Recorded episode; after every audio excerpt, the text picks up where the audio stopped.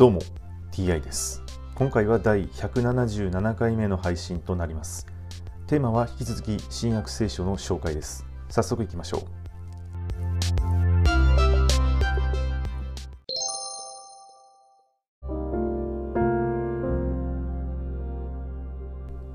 新約聖書第176回。今回は12人を派遣するというお話です。それからイエスは付近の村を巡り歩いてお教えになった。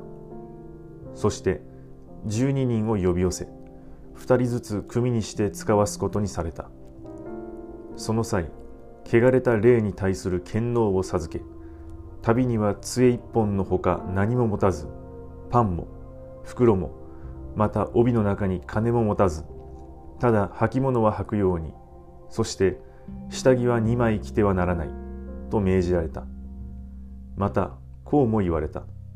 どこでもある家に入ったらその土地から旅立つ時までその家にとどまりなさい。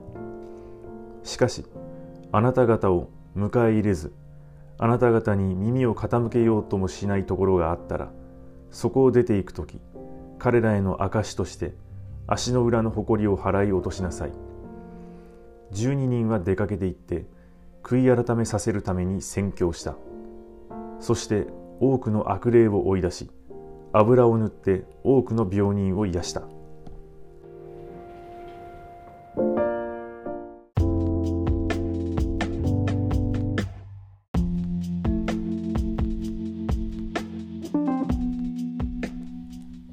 油を塗って多くの病人を癒した。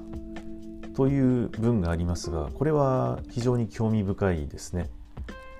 アロマオイルなどの知識を、まあ、興味がある方は勉強してみるのもいいかもしれません。はい。今回はこれで以上です。また次回もどうぞよろしくお願いいたします。それでは。